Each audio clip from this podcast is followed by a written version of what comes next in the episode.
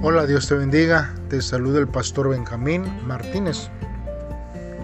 Este día, hermanos, vamos a estar meditando en la palabra de Dios en el primer libro de Samuel, capítulo 28, del versículo 15 al 25. Como título, este devocional lleva El inmutable juicio de Dios.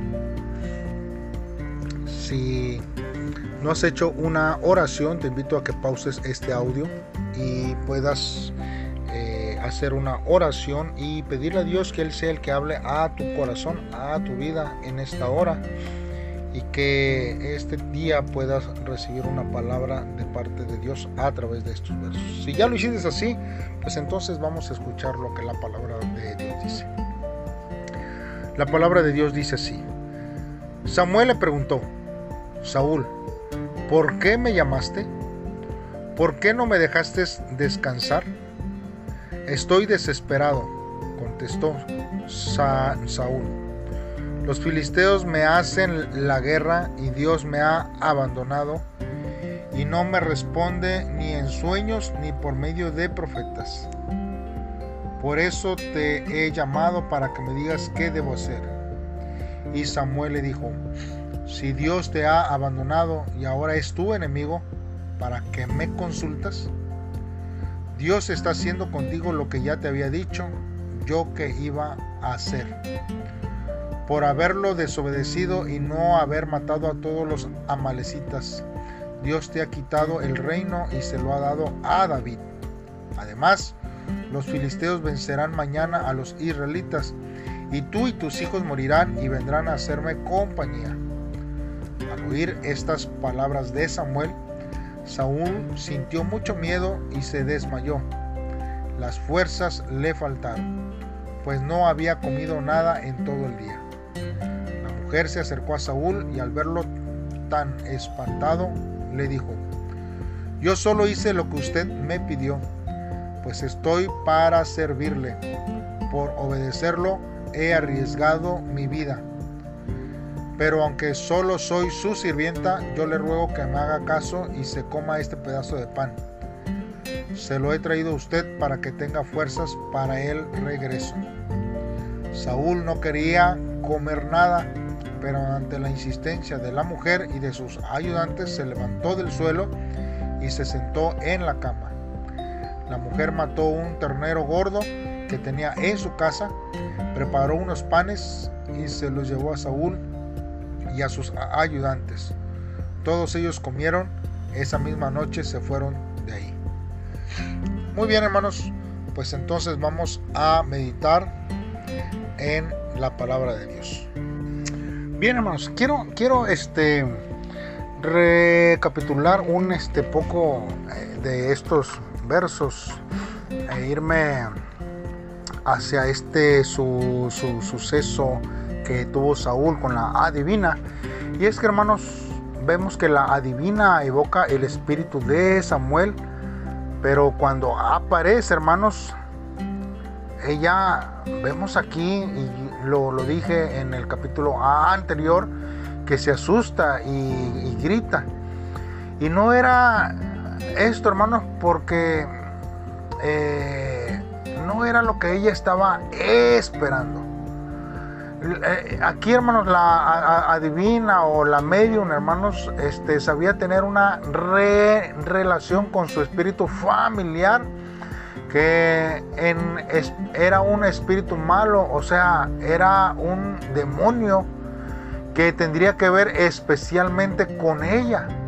Nosotros vemos un relato parecido en el Nuevo Testamento de aquella adivina, el cual el Señor Jesús echó fuera ¿verdad? Y aquellos que se beneficiaban con esta adivina le reclamaban porque Jesús había echado fuera al demonio de adivinación.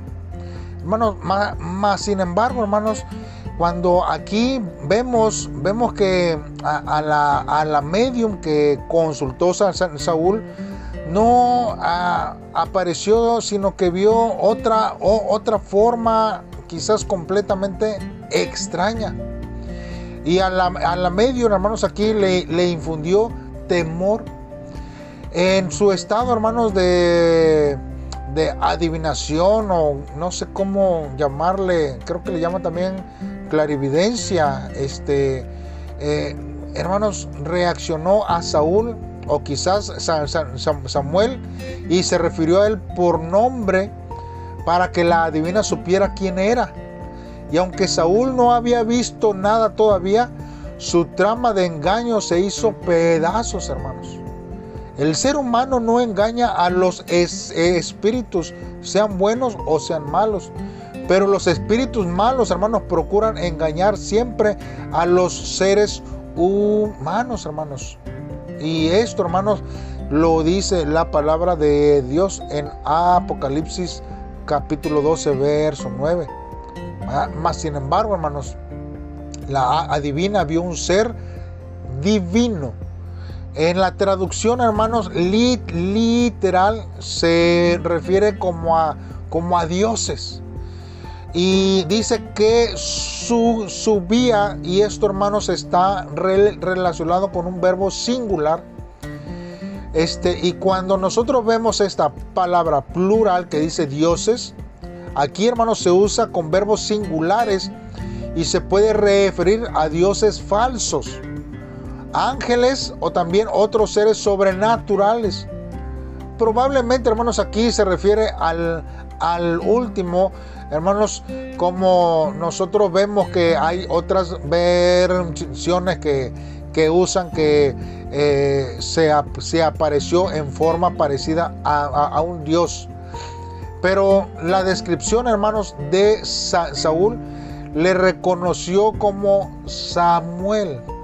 Nosotros vemos, por ejemplo, en primera de Samuel 2, 19, que dice, y le hacía a su madre una túnica pequeña y se la traía cada año cuando subía con su marido para ofrecerle sacrificio acostumbrado. Y nosotros vemos también en el 15, 27, en el cual era este, una, una forma que se podía identificar por su manto, el cual Samuel vestía en vida. Y en este momento, hermano Samuel evidentemente habló directamente a Saúl, dejando fuera a la medio. La conversación que sigue, hermanos, excluye a la adivina. Algo inusual y no sigue quizás un molde, quizás en un caso clásico del espiritismo cuando es el medio en el que oye al espíritu y, le habla, este, como vimos al principio que pasó con Saúl y la medio. Hermanos, y aquí no forma ningún patrón para los que procuran justificar esta práctica de comunicarse con los muertos por medio del espiritismo. Eh, sea esto, hermanos, se ha comenzado a hacer una forma como de discusión este, este caso. Pues muchos dicen y se preguntan si realmente era Samuel o si realmente era un espíritu que le imitaba. Los judíos, hermanos, a través de los siglos, según un escritor, un teólogo que se llama Carol, acepta el texto literal así como es. Pero hay varios libros, eh, eh, eh, hermanos, que dentro de los, de los libros apócrifos que muestran que hay frases donde dice que Samuel profetizaba y se manifestaba este ya después de que había fallecido este y que dicen que clamaba desde la tierra. También José, hermanos, el historiador judío, también acepta que este pensamiento que Samuel realmente apareció, pero él añade que Dios le envió y que no vino por la evocación de la adivina. Así, así igual, hermanos, en, en la versión Septuaginta, hermanos, en, habla acerca en el primer libro de Crónicas 10, 13, dice que así que Saúl murió por sus transgresiones, habiendo transgredido la palabra de Dios, no guardándola, porque buscó a una adivina y Samuel el profeta le contestó. Y si así fue, hermanos, sería el único caso de ello, hermanos, en la Biblia. Y de ninguna manera, hermanos, se establece que esto lo pudiéramos hacer como una práctica o la posibilidad, hermanos, de nosotros ir a consultar a, los muertos o evocarlos, hermanos. Jesús, hermanos, porque hay unos que, ah, eh, que, que mencionan que Jesús conversaba con Moisés y Elías en el monte de la transfiguración en Mateo 17. Y evidentemente, hermanos, hubo tres apóstoles que los oían y, les, y se les permitía entrar, hermanos, por un solo momento en el mundo celestial. Pero esto, hermanos, resultó para su bendición y no para maldición, como en el caso de Saúl. Algunos, refiriéndonos, hermanos, a estos versos, señalan el hecho de que Samuel le indicó que al día siguiente estaría con él pero que realmente, eh, realmente, hermanos, pasaron tres días. O sea, nosotros vemos que de esta manera nosotros eh, podemos ver que no fueron los días que, que, que Saúl escuchó en la aparición de Samuel. Y algunos piensan probar que no hubiera sido Samuel porque si hubiera sido Samuel, Samuel le hubiera dicho la verdad, no en un día, sino en, tres días. Sin embargo, hermanos, eh, cuando nosotros vemos que fue al día siguiente que Saúl y sus hijos murieron, el relato del capítulo 29 es algo que hubiera pasado antes o mientras y no es necesario eh, tomarlo como un sentido cronológico. Además, Saúl no vio nada simulado o ficticio, hermanos, en su encuentro con Samuel. Al contrario, el mensaje de Samuel, como siempre, le dejó postrado y sin fuerzas. Saúl, por querer saber lo que no le tocaba saber, consultó a una adivina y pagó con su vida, hermanos, el precio de su transgresión según la ley. Nosotros necesitamos ver, hermanos, que hay consecuencias cuando hacemos algo fuera de la voluntad de Dios. Posteriormente, hermanos, nosotros vemos que eh, en estos últimos versos escuchamos y, bueno, vemos la última cena de Saúl, que fue, hermanos, convidada por la adivina. Sabía que su tiempo fue corto, pero lo más triste, hermano, fue que su desobediencia le hubiera traído a ese momento. Fue una comida consumida en apuro. Consistía, hermanos, de un ternero engordado, generalmente reservado para ocasiones festivas y alegres, y de pan sin levadura, generalmente, hermanos, reservado para ceremonias de solemnidad que se hacía en ese entonces de una forma religiosa. Hermanos, se puede comparar esta cena con la última cena del Señor Jesucristo, sabiendo que su tiempo fue corto. El Señor participó sabiendo que su obediencia le habría traído a ese momento.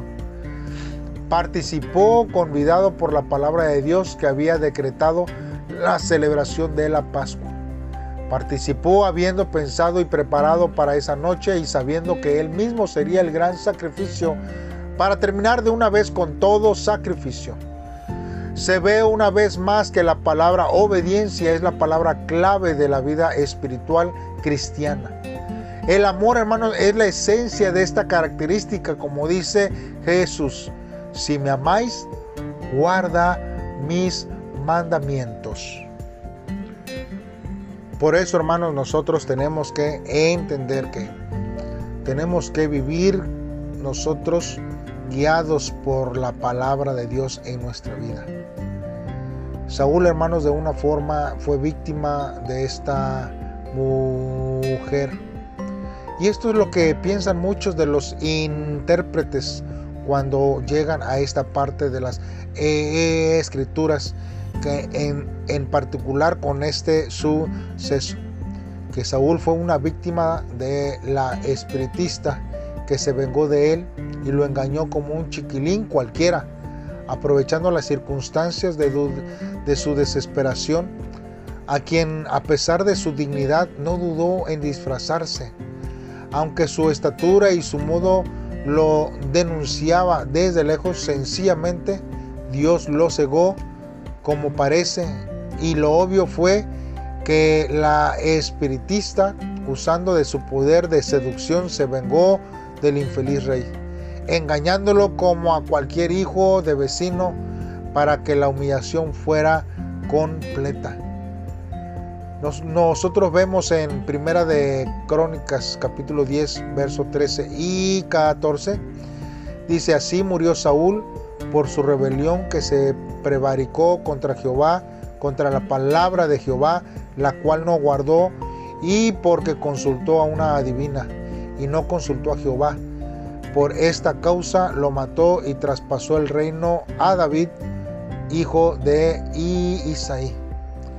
Y en Deuteronomio 29, 29 dice, las cosas secretas pertenecen a Jehová nuestro Dios, mas las reveladas son para nosotros y para nuestros hijos para siempre, para que cumplamos todas las palabras de esta ley.